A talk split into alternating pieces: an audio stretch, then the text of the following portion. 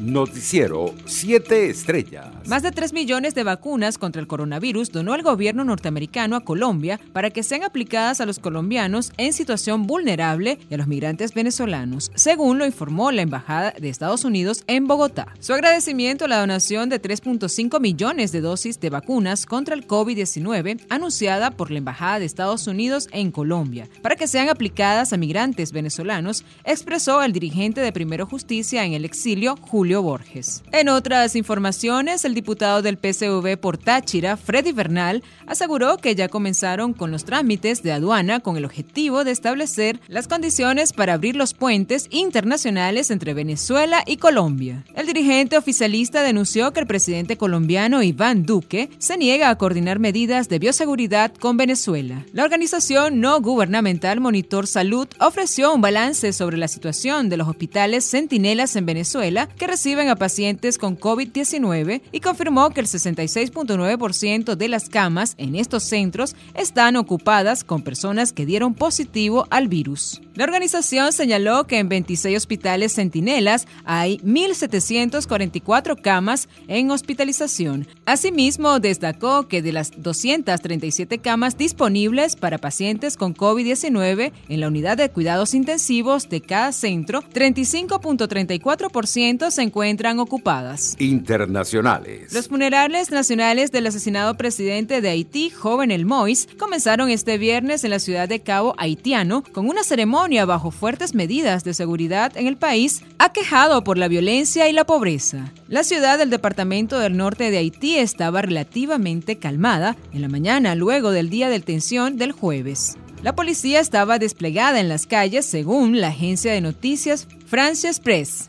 El director ejecutivo de la División América de la reconocida ONG Usman Rights Watch, José Miguel Vivanco, denunció este jueves que el régimen cubano está jugando a manifestantes mediante procesos sumarios que impiden ejercer el derecho a la defensa. A través de su cuenta en Twitter, Vivanco explicó la maniobra que está realizando la dictadura en Cuba para condenar a puertas cerradas a los detenidos durante protestas del pasado 11 de julio. Los procesos conocidos como sumarios o atestados directo están previstos en la Ley de Procedimiento Penal y en la instrucción 238 del Tribunal Supremo de Cuba.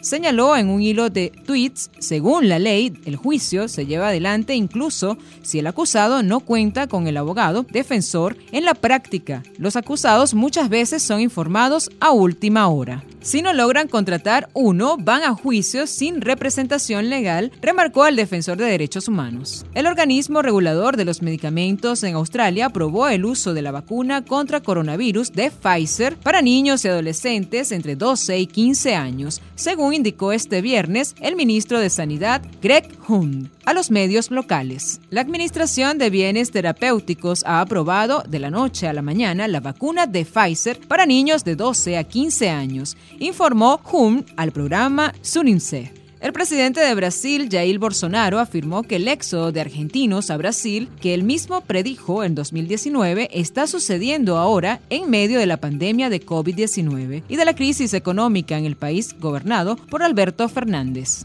No se necesita tener una bola de cristal para decirlo. Quien hace opciones erróneas va a pagar el precio tarde o temprano, dijo Bolsonaro en su transmisión semanal en un en vivo a través de las redes sociales, en alusión a los artículos de prensa publicados esta semana sobre la masiva llegada de argentinos a Brasil. Economía. El precio del petróleo intermedio de Texas, WTI, abrió este viernes con un retroceso de un 0.25% hasta 71.73 dólares el barril, pero se encaminaba a terminar prácticamente plano una turbulenta semana que inició con fuertes caídas. En horas de la mañana en la Bolsa Mercantil de Nueva York, los contratos futuros del WTI para entrega en septiembre bajaban 18 centavos con respecto al cierre anterior. Deportes. Después de 121 días recorriendo Japón, la llama olímpica llegó al Estadio Olímpico de Tokio, donde la tenista número uno del mundo, la japonesa Naomi Osaka, fue la encargada de encender el pebetero situado encima de la estructura que simboliza el monte Fuji. Osaka es la ganadora de cuatro Grand Slam y ex número uno del ranking femenino y recibió el honor de parte del comité organizador de los Juegos Olímpicos. Este viernes se inauguraron los Juegos Olímpicos De Tokio 2020 en Japón tras ser propuestos por un año por la pandemia del COVID-19. Noticiero 7 Estrellas.